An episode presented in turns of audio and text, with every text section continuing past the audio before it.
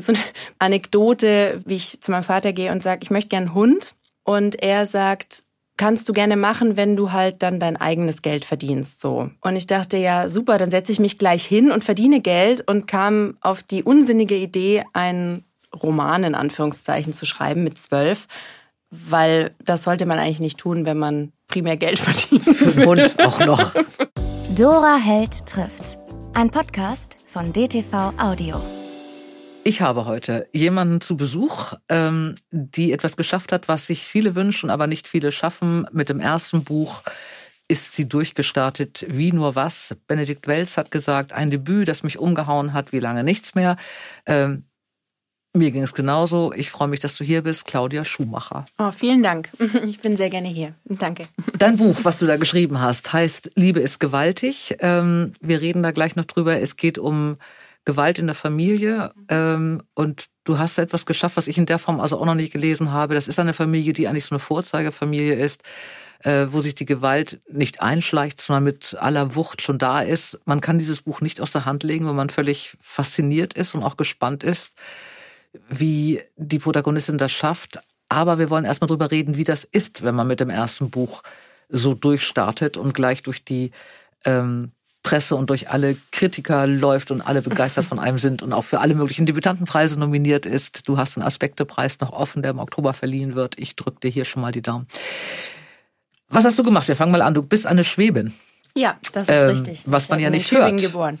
Hast du es abtrainiert? Ja, ich das. Ähm, ich habe mir das tatsächlich, ähm, als ich nach Berlin ging zum Studium, das war so eine Zeit, ähm, die späten Nullerjahre, als äh, die Schwaben ein bisschen diskriminiert wurden in Berlin. Das, da war man nicht so wohl gelitten und äh, da ist mir tatsächlich der Dialekt so ein bisschen den Hals runtergerutscht.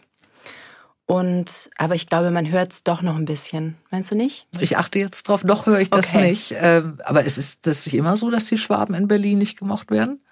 Ähm, seither auf jeden Fall. Seither so. ist das so. aber wie das jetzt so, ich weiß nicht, wie das in den wie das früher war. Aber da gab es ja richtige Demos. Ähm, das, das war ja ein richtig ein politisches Schwaben? Ding. Der Schwabe war so der, der wohlhabende Zugezogene, der für alles stand, was falsch läuft in Berlin. Und die ganze Gentrifizierungsdebatte entlud sich so am Schwaben. Mhm. Also alle Bayern waren dann auch plötzlich Schwaben. Und ähm, im Prinzip alle Süddeutschen, aber wahrscheinlich auch alle ähm, Hessen oder was weiß ich. Also ich glaube, irgendwie war jeder ein Schwabe, der, der halt nicht aus Berlin kam und der mhm. irgendwie ein bisschen Dialekt hatte. Mhm. Dann musst, du hast ihn dir wirklich sehr gut abtrainiert.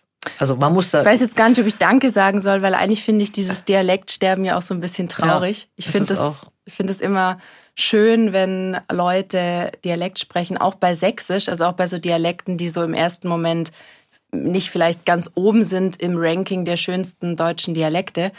Ich finde das immer so schön, wenn Leute das so selbstbewusst einfach äh, rauslassen. Gerade in so Städten wie Hamburg, wo ja alle auch so ein bisschen aus der Nase sprechen und so oben. Ähm ja, und das ist auch ein bisschen Wurzeln, finde ich, was da verloren geht. Ne? Also Vielfalt, das ist. Ja, na klar. Und Charakter. Und sprichst du dann, wenn du zu Hause bist, wieder Schwäbisch? Kannst du da sofort äh, einsteigen? Ja, wenn du mir jetzt ein Bier gibst, dann, dann rutscht das auch hier raus. Das ist schon so. Aber ich habe, es ist ja auch ein Unterschied, ob man wirklich Dialekt spricht im Sinne von andere Wörter, andere Satzkonstruktionen. Ja. Das hat meine Oma zum Beispiel gemacht. Die hat wirklich so ein Schwäbisch äh, hart an der Grenze zur Schweiz gesprochen. So, mhm. ähm, das versteht man dann kaum. Ähm, ich habe immer nur so eine äh, lokale Färbung mhm. gehabt mit bisschen Sch und nett statt mhm. nicht und so. Mhm. Du bist, ähm, nachdem du in Berlin studiert hast, ähm, Kunstgeschichte, Literaturwissenschaft, Amerikanistik, glaube ich, wenn ich da richtig bin. Mhm. Warst du danach, ähm, du hast erstmal für die Stuttgarter Zeitung und für die Welt als freie, glaube ich, Journalistin geschrieben und bist dann in Ganz die Schweiz früh so gegangen. Mit, mit 19, 20, genau. Genau. Jetzt ist ja, also die Schwaben in Berlin ist eine Sache, aber die Deutschen in der Schweiz ist ja eine, ähnlich, äh, eine ähnliche hm. Geschichte.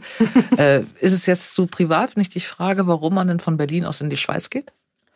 Äh, nö, das, das kannst du ruhig fragen. Also das war tatsächlich so ein bisschen ein Reinrutschen. Mhm weil ich war einfach ab und zu mal in der Schweiz so äh, für Winterurlaub und so.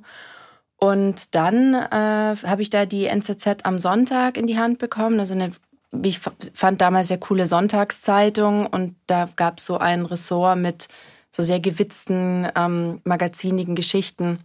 Und das gefiel mir und dann habe ich angefangen, für die zu schreiben, so als Freie von Berlin aus und bin dann da mal für ein Praktikum hin. Mhm. Und dann haben die mir halt gleich einen Job angeboten und das war mit 24 natürlich super, einfach dann Vollzeit schreiben zu können und äh, irgendwie gleich loslegen zu können. Und dann, ähm, ja, bin ich da irgendwie gelandet und dann einfach doch fast sieben Jahre da geblieben mhm. und schreibe jetzt auch noch eine Kolumne für äh, Tagesanzeiger beziehungsweise die Sonntagszeitung von denen. Mhm. So eine wöchentliche Beziehungskolumne über die Gefühle. Heißt fast verliebt. Die heißt fast verliebt. Und da musst genau. du, ich habe auch mal, ich habe ja im letzten ähm, Podcast habe ich mit Julia Karnik hier gesessen mhm. äh, und wir kannten uns nicht persönlich, wir haben uns erst kennengelernt, aber über die Kolumnen, weil sie hat mich mal äh, abgelöst als Kolumnistin bei der Physik und mhm. wir haben auch über das Kolumnenschreiben geschrieben. Was ah. ja, du ah. machst es wöchentlich, fast verliebt ja. heißt sie. Ja.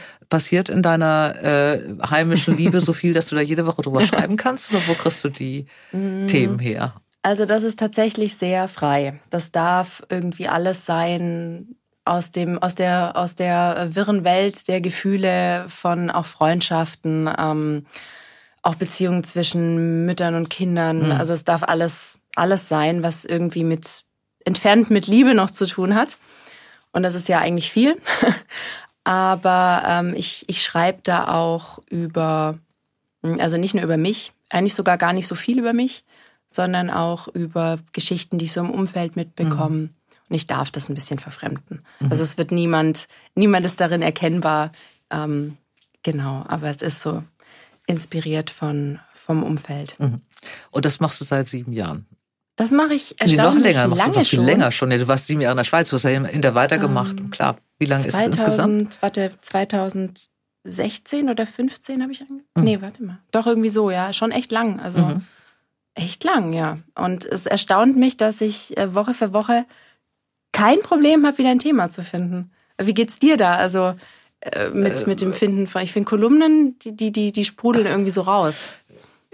Das wäre schön, äh, aber also bei mir, ne, irgendwann fand ich, das habe ich mit Jürgen Karnik auch so besprochen, ich hatte damals das Gefühl bei mir, dass ich so ein bisschen ausgeschrieben bin, dass ich auch dachte, ich habe jetzt eigentlich jedes Thema schon mal gehabt und irgendwann wiederholt es sich und da muss man, glaube ich, mal irgendwann neu ansetzen oder so und ich hatte das alle zwei Wochen gemacht. Also ich, einige sprudeln raus, klar, wenn man mm. irgendwelche Geschichten erlebt, aber bei anderen wenn man dann denkt, oh Gott, ich muss ja bis Donnerstag eine abgeben und dann fällt einem so partout kein Thema ein. Also das, ich fand es manchmal schon ähm, anstrengend. Ähm, vom Kolumnenschreiben zum Roman ist ja ein Sprung. Ich denke mir manchmal, äh, wenn man Kolumnen schreiben kann, kommt man ganz gut auf den Punkt, wenn man in die Gefahr läuft, äh, zu ausführlich oder zu, zu meandern oder so. Äh, wann kam denn die Idee bei dir von der Kolumne an diesem Roman, sich oder sich an diesem Roman zu versuchen? War das immer schon da, dieses? Ähm, es ist tatsächlich interessant, was du über dieses, über dieses Format der Kolumne sagst, weil meine ist auch ziemlich kurz, also 2700 Zeichen ist mhm. nicht viel. Und da drin schon mal eine Geschichte zu mhm. erzählen, mhm. ist wirklich auf so engem Raum, ähm, ist gar nicht so leicht. Aber Man mittlerweile. darf kein falsches Wort haben, ne? Keinen nee. falschen Satz, ja, genau. Und, und mhm. es ist aber eigentlich auch etwas, was ich so das komprimierte Erzählen, also eigentlich alle meine LieblingsschriftstellerInnen machen das auch so. Also ich mhm. liebe das, wenn es Leute schaffen, auch mal in einem Absatz irgendwie ein ganzes Leben einer Nebenfigur oder eine ganze ein ganzes Beziehungsdrama, eine gescheiterte Ehe zu erzählen, mhm. so oft mit so Haiku-artig in fünf Sätzen. Das finde ich immer, das, das äh, begeistert mich total. Und ich glaube, das konnte ich da auch trainieren. Und ähm, das finde ich für die Art, wie ich gerne erzählen möchte, auch wichtig, dass es dicht ist und temporeich mhm. und eben komprimiert, dass da Fülle, aus, aus der Fülle erzählt wird irgendwie. Ähm, und wie ich dann dazu kam, also ich glaube, eigentlich wollte ich schon damals mit 19, als ich mich für, für Zeitungspraktika beworben habe, wollte ich eigentlich gerne Romane schreiben. Ich habe auch tatsächlich schon mal mit zwölf, also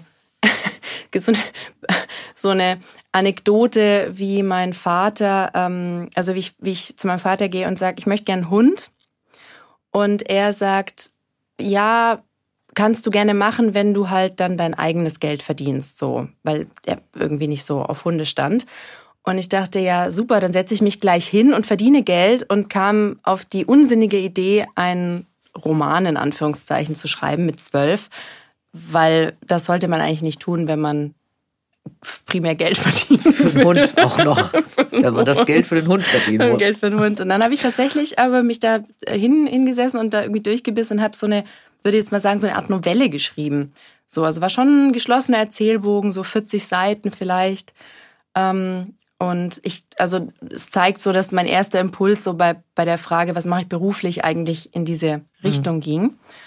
Und dann hat mir aber einfach, glaube ich, das ähm, Selbstbewusstsein gefehlt, mit, mit 19 zu sagen, wie, wie erwähnt der Benedikt Wells, einfach zu sagen, ich ähm, kellnere äh, und äh, kellnere tagsüber und schreibe nachts oder so.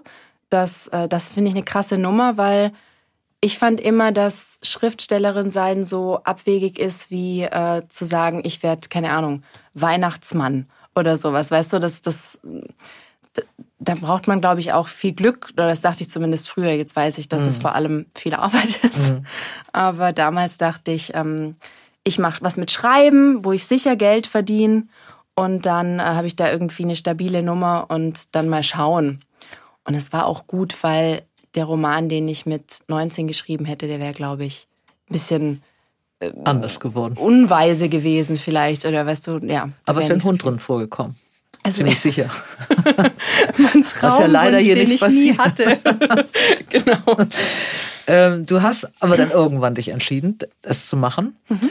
Und äh, das weiß ich jetzt wirklich nicht, da haben wir auch noch nie drüber gesprochen. Du hast äh, angefangen, hast du es an den Verlag ähm, Hast du es eingeschickt oder hast du es über eine Agentur gemacht oder ist jemand auf dich zugekommen oder wie ist es bei dir gelaufen? Das war so. Also es gab schon mal ein Vorgängermanuskript. Äh, das ist auch wirklich schon lange her. Das ging thematisch in eine ähnliche Richtung. Ich glaube, es war so vor sieben Jahren.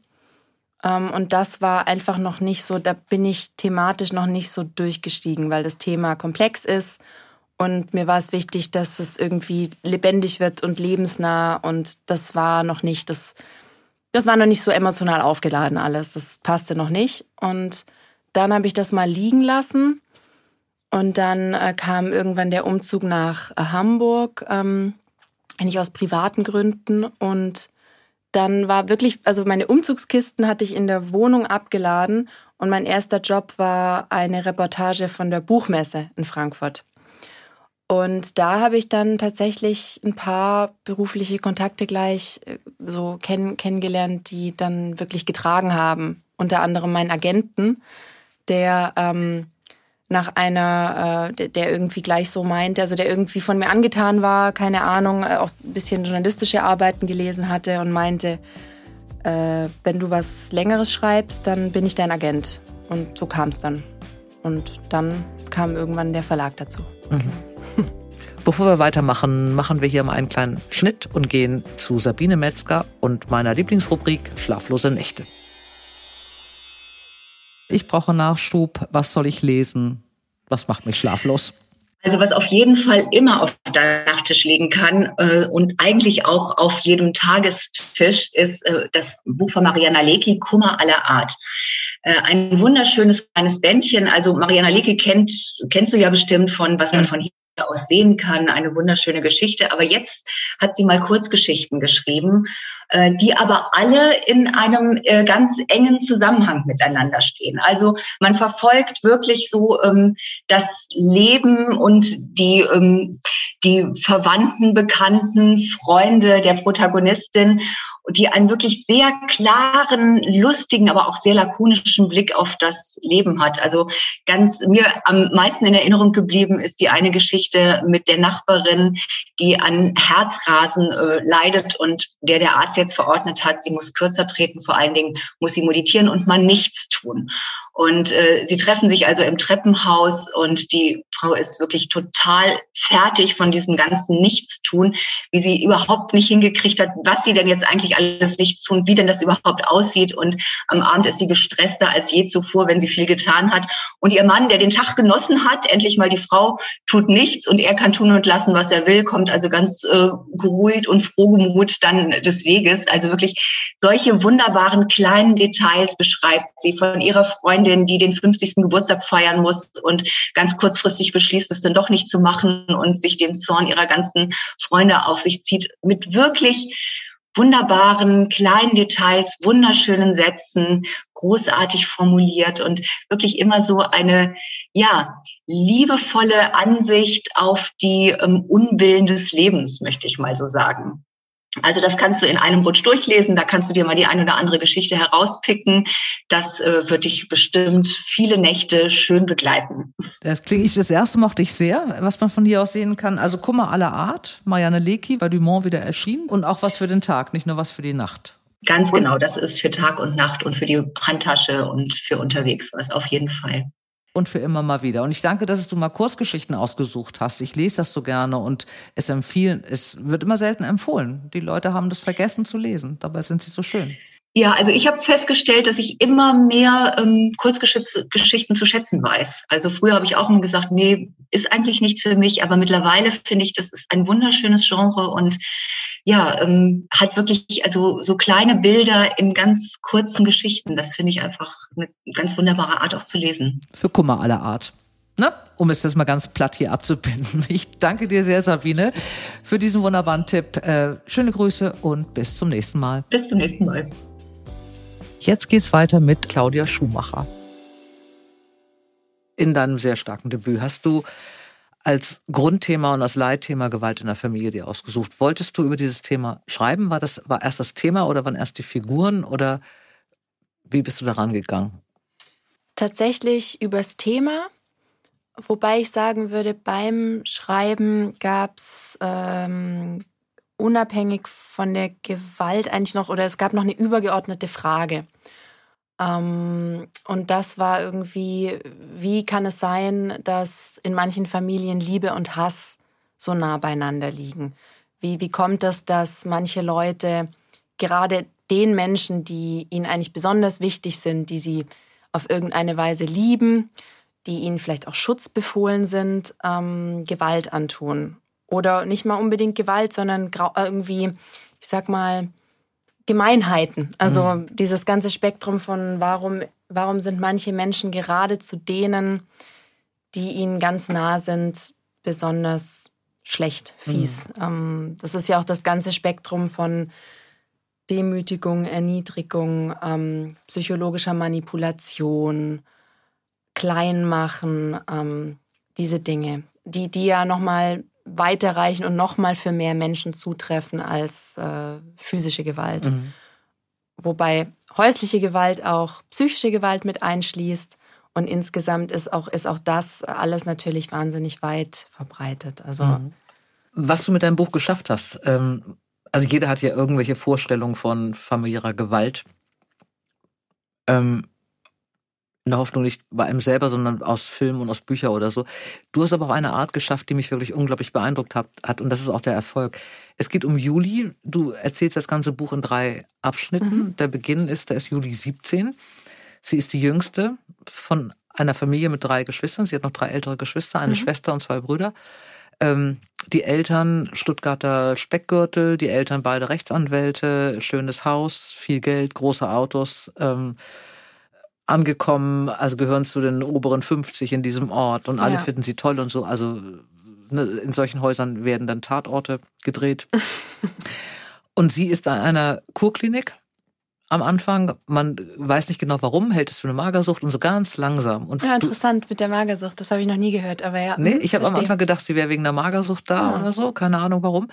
Ähm, und so ganz langsam und ganz schleichend bekommt man als Leser eigentlich mit, um was es geht. Und mhm. dadurch, dass du so subtil machst und gar nicht so auf einmal erzählst, hat man eben als Leser so immer ein bisschen versetzt diese Vorstellung, äh, die einen ja wirklich schocken, kann man nicht anders mhm. sagen. Es ist in einer unfassbaren Brutalität dieses Vaters eigentlich, der will, dass sie die Beste ist und der seine Kinder verstößt, der, der, also der sie mobbt, der sie psychisch fertig macht, der sie auch körperlich misshandelt. Mhm. Das kann man gar nicht anders sagen. Ich will gar nicht so viel zu dem Buch erzählen, die Leute müssen es lesen.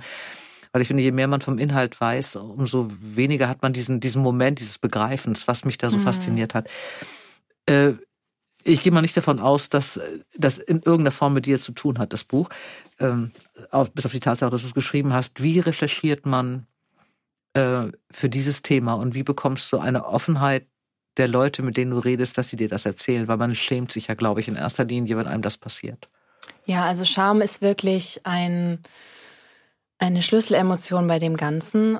Ähm, mir war es zum einen erstmal wichtig, also ich hatte, ich hatte in der frühen Phase journalistisch recherchiert zum Thema und wollte eigentlich das schon mal in diesem Milieu ansiedeln in der Reportage. Das war damals eine Idee für die Zeit. Wollte mhm. ich irgendwie die blankenese Anwaltsgattin finden, die mir das on the record erzählt, weil mich nervte immer, dass das im journalistischen Diskurs an so Schlagwörtern wie äh, Alkoholikervater, ja. äh, mhm. prekäre Verhältnisse, so klassische Problemfamilien. Es ist ja sowieso, wird, also das ganze Thema wird noch nicht so lange öffentlich diskutiert. Das häuft sich so gefühlt seit vielleicht fünf Jahren oder so. Mhm. Und in den 90ern, als ich ja aufwuchs und so anfing, so Zeitung zu lesen, da war das ja noch ein Thema von, da hat man so getan, als wäre das ein Thema von Einwandererfamilien, Stichwort Ehrenmord. Mhm. Und das ist statistisch alles völliger Humbug. Das durchzieht wirklich alle Gesellschaftsschichten. Es kommt in der Oberschicht, in der gehobenen Mittelschicht, in der Mittelschicht genauso vor wie, äh, wie in Anführungszeichen unten. Und es gibt sogar eine pikante Häufung bei Professorenfamilien. Das fand mhm. ich ganz spannend. Da vermute ich, kommt dieses Thema mit rein, was du schon erwähnt hast, diese Kopplung an den Leistungsdrill. Mhm. mhm. Dieser, dieser Druck. Also je höher das soziale Ansehen, desto mehr gibt's zu verlieren, desto mehr will man auch, dass die eigenen Kinder einen nicht bloßstellen. Also aus, aus dieser Sichtweise herausgesprochen. Und genau, der Vater ist eben einer, der, der, der drillt und, und prügelt. Das ist so aneinander gekoppelt. Und ich stellte dann eben schnell fest, dass man, dass es Gründe gibt wahrscheinlich, weshalb das in Reportagen praktisch nie in diesem Milieu stattfindet. Und zwar, weil die noch, weil da eine Mauer des Schweigens ist.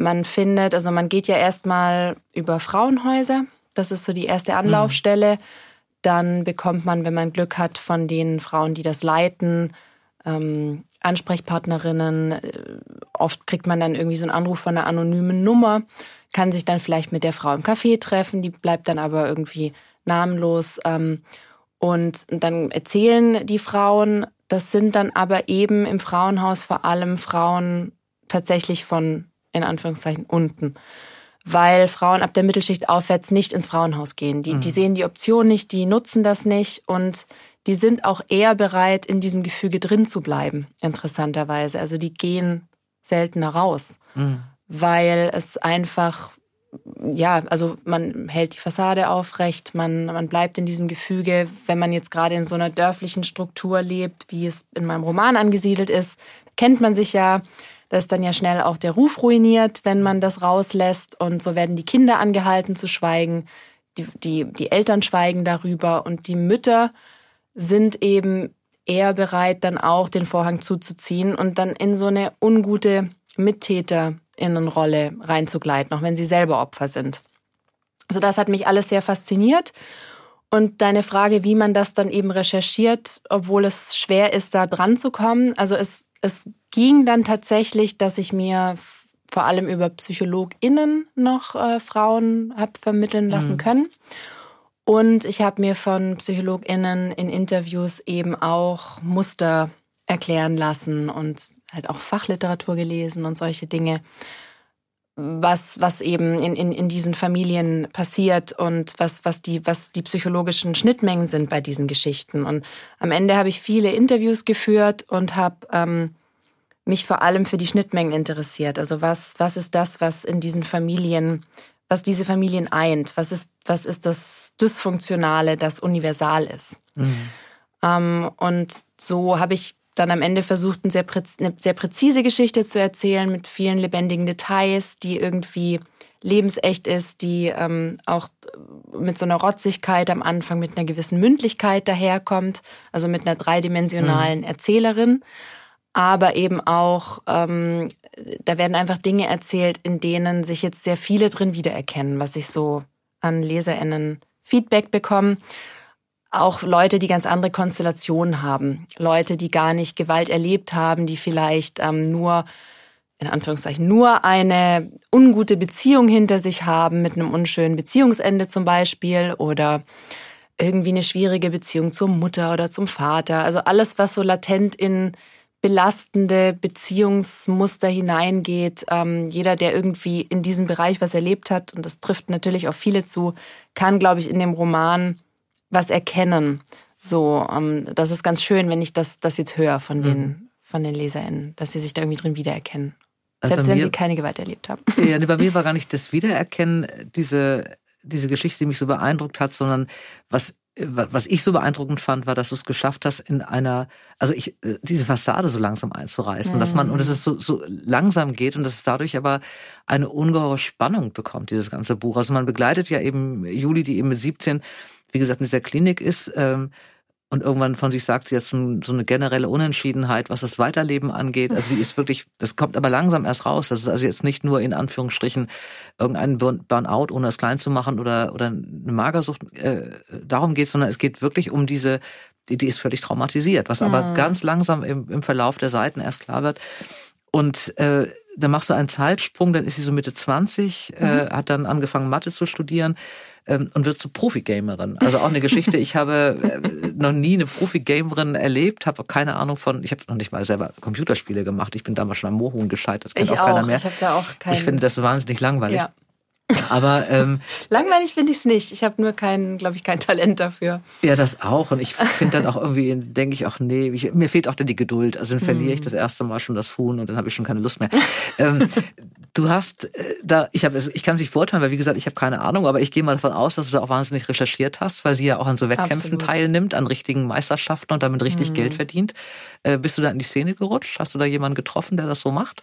Ja, das war eigentlich ganz toll, weil ich eine junge Frau kennengelernt habe, die eigentlich von der ähm, Grundanlage her, also die auch einen bildungsbürgerlichen Hintergrund hat und die sehr viel zockt, also e exzessiv zockt im Prinzip. Also die da wirklich eigentlich ihre Freizeit maßgeblich so in diesen Welten verbringt und die auch so ein Umfeld hat von ähm, von einem Schwager, der Profi-Gamer war und so. Also ich hatte da so sehr gute Quellen, äh, die, die konnten mir wahnsinnig viel Einblick geben, wie das alles so abläuft und wie das vor allem für Frauen ist mhm.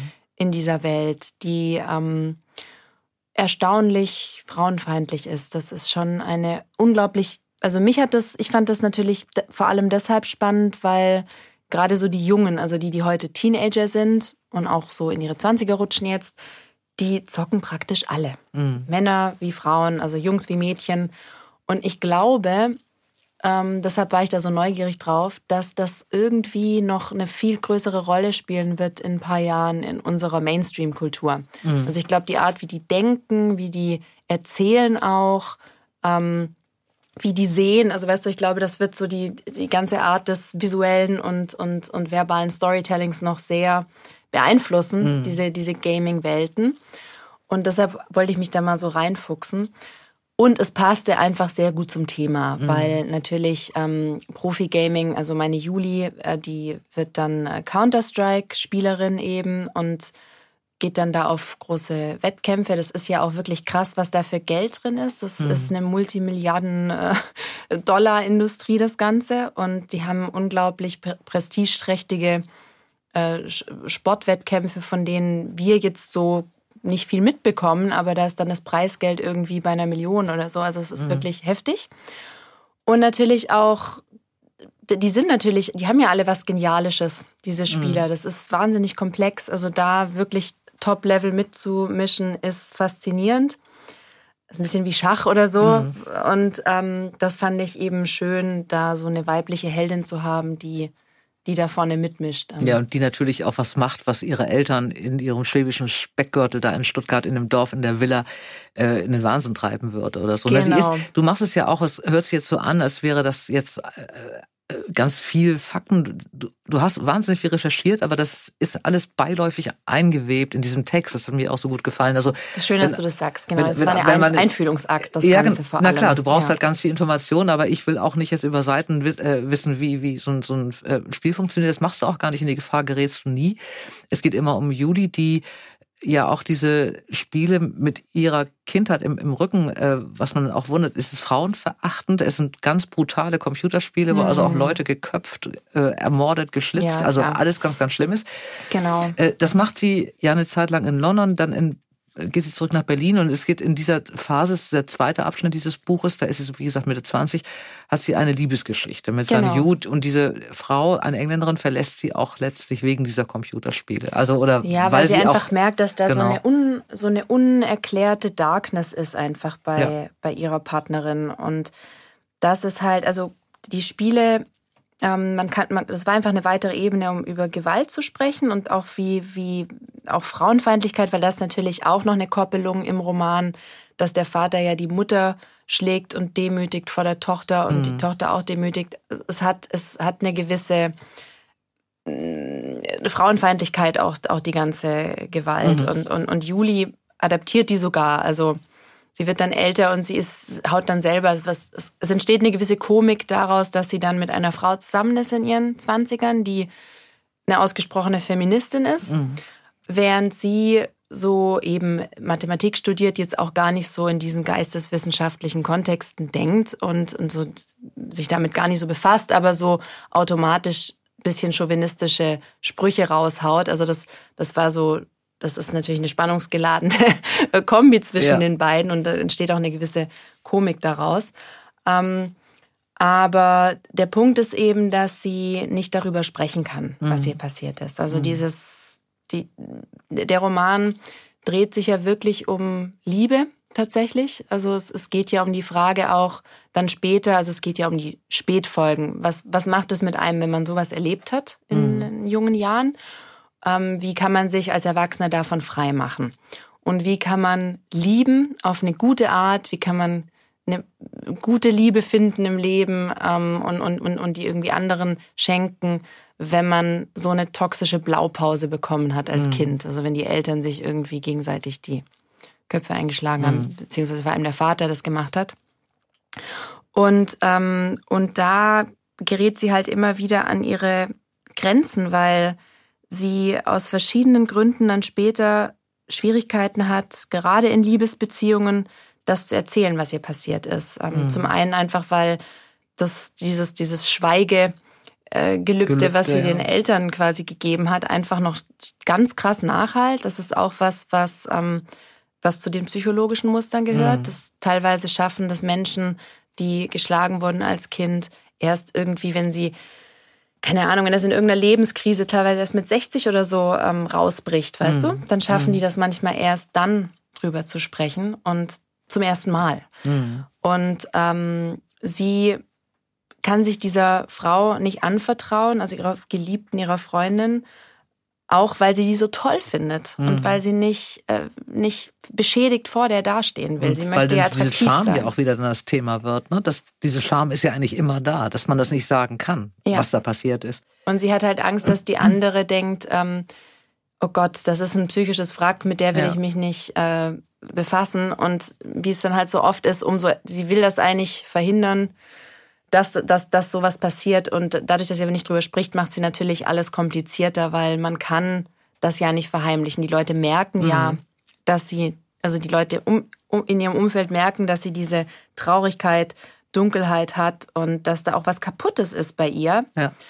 Und wenn man das dann nicht erklären kann, wird es für alle Umstehenden schwierig. Mhm.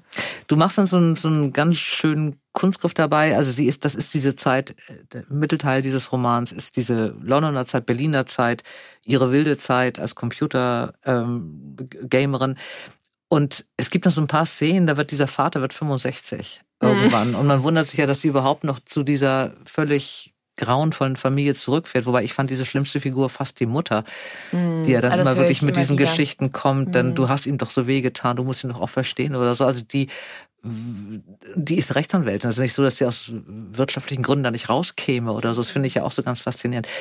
Äh, diese Familie ist so, dass es gibt eine Tochter, noch eine Schwester, die sie aus allem rausgehalten hat, die ganz früh den Absprung bekommen hat. Es gibt diesen Bruder Bruno, an dem sie sehr hängt, der am meisten leidet, der mhm. ähm, wirklich auch körperlich unglaublich misshandelt wird. Und es gibt einen Max, der äh, geht der will später Bürgermeister werden und mhm. der hat dann irgendwie auch so Wahlhelfer da und auf diesem 65. Geburtstag, ich erzähle nicht so viel, aber da benimmt sich äh, Julia, Julia auch nicht so besonders förderlich für Bruder und Nö. Vater und so. Also diese Geschichte ist, das ist ihre wilde Zeit und dann machst du nach diesem ganzen Chaos wieder einen Sprung in der Zeit.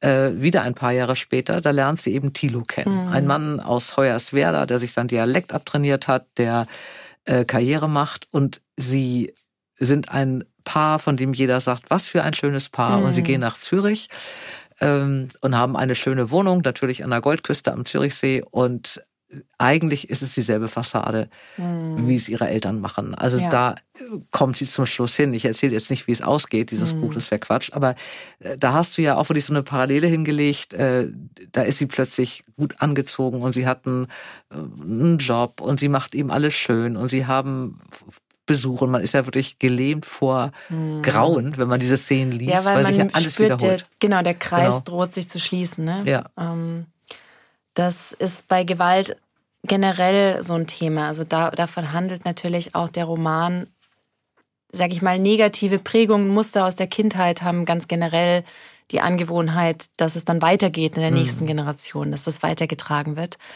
Und ähm, ja, also ich wollte das schon einmal in allen Facetten irgendwie durchspielen. Also familiäre Gewalt, dann aber auch eben, was macht das mit der Liebe? Und hinten raus eben, wie du sagst, ist dann diese Beziehung und da kommen dann verschiedene Stressoren drauf. Also mhm. das fand ich eben interessant, was, mhm. was passiert, wie, wie kann eine Liebe entgleisen, eine scheinbar eigentlich ganz gute Beziehung ähm, in so in so eine leichte dysfunktionale Schiene äh, auf so eine Schiene geraten, wo die Dinge anfangen schief zu laufen und ähm, wie wie schnell kann sich da auch zwischen zwei Menschen so eine gewisse Aggression ähm, einschleichen. Das, das kann aus meiner Sicht nämlich einfach alles sehr viel schneller passieren, als einem das vielleicht lieb ist, weil Gewalt ist zwar monströs, mhm. aber sie geschieht eben auch oft aus dem Affekt heraus und am Ende ist sie halt auch allzu menschlich. Mhm. Und ähm, ja, es kann schnell dazu kommen. Ich, ich glaube irgendwie, reden wir jetzt natürlich viel über Gewalt, weil das ist auch das natürlich irgendwie das, das interessante Thema dabei. Aber mir war es einfach wichtig, was ich eben auch immer wieder höre, ist, es ist ja eine ungewöhnliche Frauenfigur, weißt du? Also die, mhm. die ist jetzt nicht das Opfer, wie man sich braverweise vorstellt. Die ist nee, jetzt nicht. nicht, das ist kein geschlagenes Mädchen, mhm. wie man es vielleicht klischeemäßig denken würde, die dann irgendwie zart und verwundet in der Ecke sitzt. Das ist ein Hau drauf die ist kräftig, die, die sucht ihr Glück. Mhm. Die Juli will irgendwie was reißen im Leben, die will sich davon nicht definieren lassen, was passiert ist. Ähm, die möchte auch Spaß haben, die will Liebe. Eben, die stürzt sich ins Berliner Nacht, Nachtleben, experimentiert mit Drogen rum und so und, ähm, und hat eben auch diesen Humor, diesen Galgenhumor, der sie rettet auf mhm. eine Art. Und der gleichzeitig aber auch irgendwie ein Mäntelchen über die Wunden legt, was bei ihr dann selber manchmal dazu führt, dass sie es vielleicht so, dass sie so denkt, ah, so schlimm war es nicht. Mhm. Einfach weitermachen, nicht hingucken und irgendwann muss man natürlich mal hinsehen, damit mhm. das, damit eben Heilung möglich wird. Und ich finde ja am Ende, das war mir eben auch wichtig, dass sie in einem starken Licht aus der Geschichte rausgeht. Mhm. Also obwohl sie sich immer wieder verrennt und ähm, sich befreien will und das ihr dann doch nicht so leicht gelingt, ähm, die ganze Sache sie immer wieder überfordert und einholt, ähm, ist sie am Ende eine Heldin und ähm, kommt, kommt, kommt dem guten Leben am Ende dann doch nah, mhm. glaube ich. Also ein, ein Leser meinte mal zu mir, es ist kein Happy End, aber es ist ein das happiest mögliche Ende. Ja, da, da kommen wir der Sache auch ganz nah mit dem Humor, das stimmt. Ich fand das äh, über Streckenweise ein sehr witziges Buch. Ich habe auch ein paar Mal gelacht. Das ist ja aber genau das dieser dieser Grund des Erfolges, glaube ich, dass man, dass du hast in einer leicht mit einer ganz leichten Hand ein ganz hartes Thema hingekriegt und man fühlt sich nie bedrängt, man fühlt sich auch nie abgestoßen oder man fühlt sich auch nie ähm, beklemmt, dass man denkt, ich höre es auf zu lesen, das ist mir alles viel zu viel, sondern du schaffst es durch auch so eine Leichtigkeit, durch viel Witz irgendwie, auch durch so schwarzen Humor und durch ihre, durch, durch Judis Rotzigkeit und Schlagfertigkeit, aber auch hinten in diesem Teil, in diesem aalglatten Züricher Nobelviertel. Seine ähm, eigene Komik. Es hat eine eigene Komik, aber du schaffst es ein bisschen wie Desperate Housewives so ein bisschen, aber du schaffst es wirklich, dass man dranbleibt, dass man wirklich wissen will, ob Juli das schafft. Also ich fand's einen unglaublich starken äh, unglaublich starken ersten Roman. Das freut ähm, mich sehr. Vielen Dank.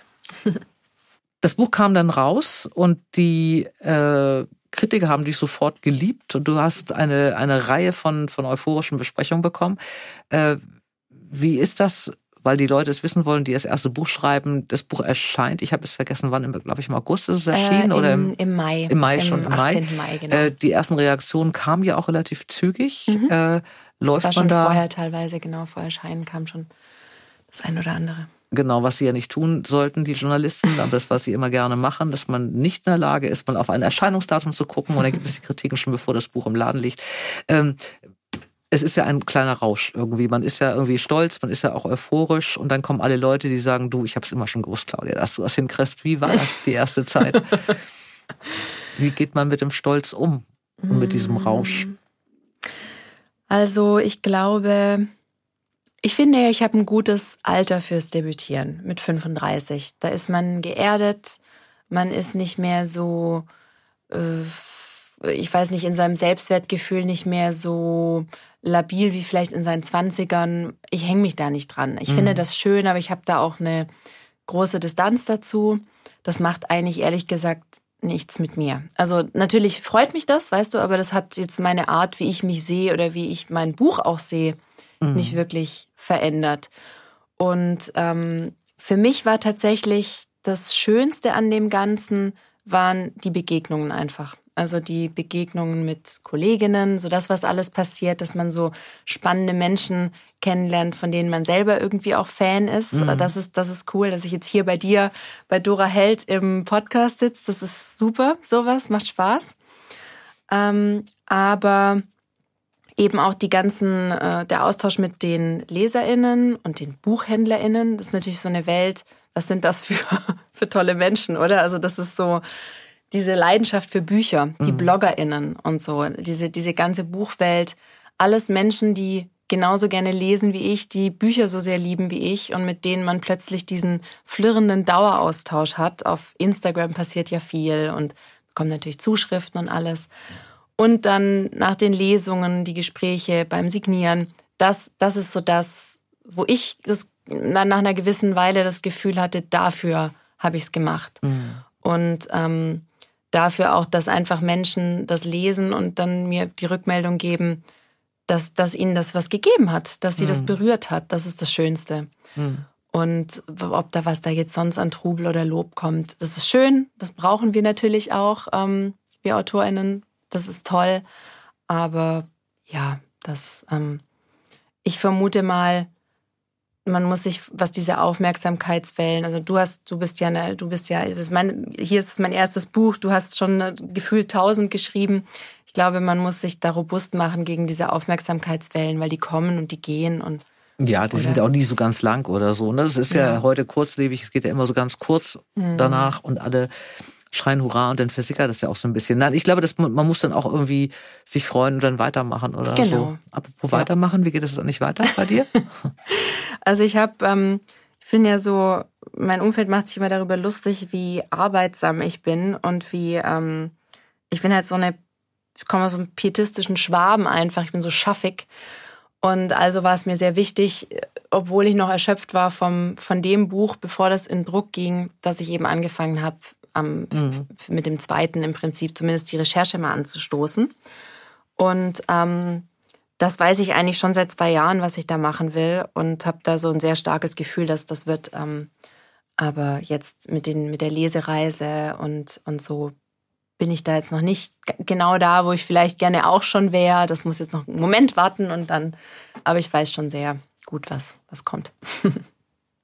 Ich bin sehr zuversichtlich. Ähm, eine Sache wollte ich noch mit dir besprechen, weil mich das irgendwie ähm, ja, amüsiert hat eigentlich. Es gibt dieses Jahr ein wunderbares Buch, Hemingways Sexy Beine, von Simone Meyer, Nadia Brücker und äh, Gülsin K., ich hoffe, ich habe den Namen richtig geschrieben, oder Güsin K., äh, die haben nämlich mal sich angeguckt, wie Frauen, Autorinnen, von der Kritik angeguckt werden. Und du weißt, auf was ich raus will. Die Dame ist Kulturjournalistin der NZZ am Sonntag. Also ihr kennt euch wahrscheinlich. Güsin K.? Ähm, hm? Güsin K. meinst du oder Nee, Güsin K. nicht. Nein, nein. Ähm, ah. Es gibt eine Dame, die ist Kulturjournalistin der NZZ am Sonntag. So, und die hat jetzt. mal okay. Äh, ja, weil Güsin hat ja auch mal eine, eine, Kolumne mal eine Weile lang bei der Enst am Sonntag. Deshalb Ach so, ihr kennt euch, gekommen. gut. Ja. Okay. Nein, aber die andere Dame, die ich meine, äh, ist wie gesagt Kulturjournalistin der NZZ am Sonntag und die hat mal einen Artikel geschrieben, äh, den ich auch echt fassungslos fand. Die hat nämlich über nicht nur dich, sondern auch zwei andere Schweizer mhm. Autoren. Das war ein, ein kulturjournalistisches ziemlich, Highlight. Äh, genau, ein, ein, ein Artikel geschrieben, in dem sie euch ja eigentlich vorwirft, dass ihr ähm, bei Instagram äh, Bilder macht, wo ihr mit Champagnergläsern durch die Wohnung lauft, äh, gerne in High Heels oder kurzen Röcken, immer gerne mit Lippenstift und Föhnwelle, hat sie, glaube ich, geschrieben.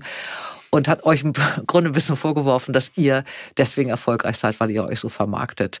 Äh, wir haben 2022. Ich war so ein bisschen fassungslos bei diesem Bericht. Mhm. Auch eigentlich, dass ihn eine Frau geschrieben hat, weil ich auch dachte, warum? Warum? Du hast ziemlich scharf reagiert als Einzige. Wie sehr hast du dich darüber geärgert? Ich habe mich da tatsächlich drüber geärgert, auf jeden Fall. Also das war einfach eine ganz absurde Geschichte, weil gerade ich zu dem Zeitpunkt, als der Text erschien, hatte ich mickrige 900 Follower auf besagtem mhm. Instagram. Mhm. Und ähm, ich habe zeitweilig irgendwie zweimal im Jahr was da gepostet. Also andere Leute hauen fünf Posts am Tag raus. Total lächerlich. Und äh, die, diese Vorwürfe von Haut zeigen, Bein zeigen und solche Sachen, das ist auch schwer ähm, haltbar, weil ich jetzt gar nicht ein Mensch bin, der sein Aussehen irgendwie in den Vordergrund spielt. Ich hatte sogar damals, also als das Buch eben erschien, hatte ich mit dem Verlag äh, auch, war eigentlich der Deal, dass der Text eben im Vordergrund steht, dass man mich jetzt auch gar nicht so für Interviews proaktiv anbietet, sondern mhm. eher so versucht, äh, das Buch einfach den, den Leuten äh, zu geben und ähm, so, dann können die ja über das Buch schreiben. Also das war eigentlich die Strategie, dass man nicht auf die Person, dass man mich als Person mhm. gar nicht so anbietet. Und deshalb war das irgendwie alles, äh, das war sehr low, das war sehr äh, unschön und natürlich wahnsinnig misogyn. Und äh, mal davon abgesehen, dass ich finde, dass ich da extrem schlecht reinpasse und die anderen Autorinnen auch keine, mhm. keine großen Kanäle haben und sich da ständig inszenieren. Also es ist wirklich lächerlich. Ist das natürlich, selbst wenn ich das täte, also es gibt ja auch junge Autorinnen, die sich freizügig zeigen auf Social Media und so, was hat das äh, mit, der, mit der Literatur zu tun? Und es gibt natürlich vor allem sehr viele männliche Autoren, die sich irgendwie in Badehose mit nacktem Oberkörper, wenn sie halbwegs gut aussehen, irgendwie inszenieren. Und über die schreibt dann keiner. Und die haben dann aber irgendwie hunderttausende Follower äh, im Vergleich zu meinen 900. genau. Und ähm, das war das war schon alles sehr merkwürdig. Man muss eben auch sagen, es waren merkwürdigerweise drei völlig wild zusammengewürfelte Autorinnen in diesem Text, die nur das eine gemeinsam hatten, dass sie mal bei der NZZ am Sonntag gearbeitet haben. Und da fragt man sich natürlich schon, was ist los mit den ehemaligen Kollegen? So, also. Naja. Genau. Und für dich äh, und alle Frauen haben sich dann eben gerecht. Deswegen kam ich auf Hemingway Sexy Beine, Simone Meyer, Nadia Brücker und Güsen K. Also gar nicht oft genug zu loben. Die haben nämlich äh, ein, ein Hashtag gemacht den habe ich jetzt vergessen, wie er heißt.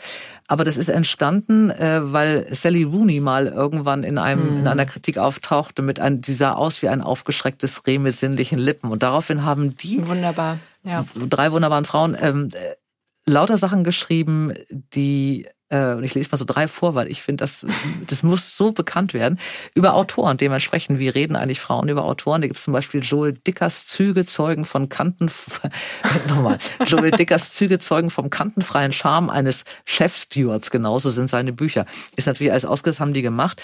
Was ich auch schön fand, während die beeindruckende Katja Mann erfolgreich die Fabriken ihres Vaters leitete, kümmerte sich Gatte Thomas liebevoll um die Kinder. Daneben schrieb er Bücher. Und mein Lieblingsding ist, und dafür müssten sie eigentlich einen Preis bekommen. Das habe ich mir nämlich ganz genau aufgeschrieben, weil ja, ich das wirklich wunderbar. Ganz mein Lieblingsding. Autorinnen. Richard David Precht pustet sich kapriziös eine kecke Haarsträhne aus dem Gesicht, schlägt grazil die in modischen Satin-Shorts steckenden schlanken Beine übereinander und beginnt über sein Steckenpferd die Philosophie zu sprechen. Ein David Garrett der Populärwissenschaften. Frau Frohmann hat das gezeichnet. Also diesen Hashtag, damit haben sie sich gerecht. Dichter dran ähm, war das, oder wie? Der Hashtag, war, Hashtag hieß, glaube ich, Dichter dran. Dichter dran Dichter hieß er dran, genau. Und Hemingways Sexy Beine bei Kein und Aber erschienen, hat die schönsten Sachen gesammelt. Für das Buch sollte man mal ein bisschen Werbung machen. Also äh, das machen, äh, das könnten Frauen auch. Äh, sie machen es nicht. Ähm, ich denke, dass die andere Kritik, die, in der es wirklich um dein Buch ging und die begeisterten Leserstimmen dich dann für diesen etwas albernen Artikel entschädigt haben. Ja, das war ein Sturm im Wasserglas. Ich glaube, am Ende ähm, gab es ja so ein Backlash dann für, ja, ja. also so ein, das fand ja ganz, das ganze Internet fand das ja irgendwie lächerlich, äh, hm. diesen Text. Und am Ende schadet man sich mit so einem aus der Zeit gefallenen Quatsch ja auch nur selber. Hm. Also, naja. Aber manche Sachen sind dann trotzdem so ein bisschen ärgerlich oder eher amüsant. Das schon, ja. Ähm, ich bin sehr gespannt auf das nächste Buch. Ähm, was du machst und was ich dann hoffentlich wieder schnell bekomme und lesen werde. Und ich werde es nicht besprechen, bevor es erscheint. Also ja, du von hast dir alle kommen Zeit jetzt ja erstmal noch vorher welche. Da bin ich äh, vor allem auch schon sehr gespannt. Ja. Da liegt wieder was unter dem Weihnachtsbaum, glaube ich. Na, ich bin gespannt, was du da zu Weihnachten liest. Liebe Claudia Schumacher, Liebe ist gewaltig heißt ein wunderbares Buch, sollte jeder lesen. Ähm, ich wünsche dir äh, weiterhin so eine leichte Hand bei solchen schweren Themen, wie du sie hast. Dankeschön. Ähm, ich finde, du hast ein Riesentalent und ich freue mich aufs oh, nächste Buch. Vielen Dank. Beim nächsten Mal bekomme ich Besuch von einem sehr klugen Mann mit einem sehr lustigen Namen. Olaf Kutzmutz ist der Leiter der Literatur in der Bundesakademie für kulturelle Bildung in Wolfenbüttel. Und mit ihm rede ich darüber, ob man schreiben lernen kann und wenn ja, wie. Ich freue mich. Bis dann. Literatur ist nicht etwas, was man wie Mathematik auch was klären kann. Das ist eins oder null, sondern es gibt durchaus gute Argumente manchmal für das eine oder für das andere, gelungene oder nicht gelungene. Und das finde ich das total Spannende, durch Gespräch etwas im besten Sinne ins Klare zu bringen. Ihr Lieben, alle Buchtipps findet ihr in den Show Notes und ich wünsche euch ganz viel Freude beim Geschichtenentdecken. Bleibt gesund und heiter, eure Dora. Dora Held trifft. Ein Podcast von DTV Audio.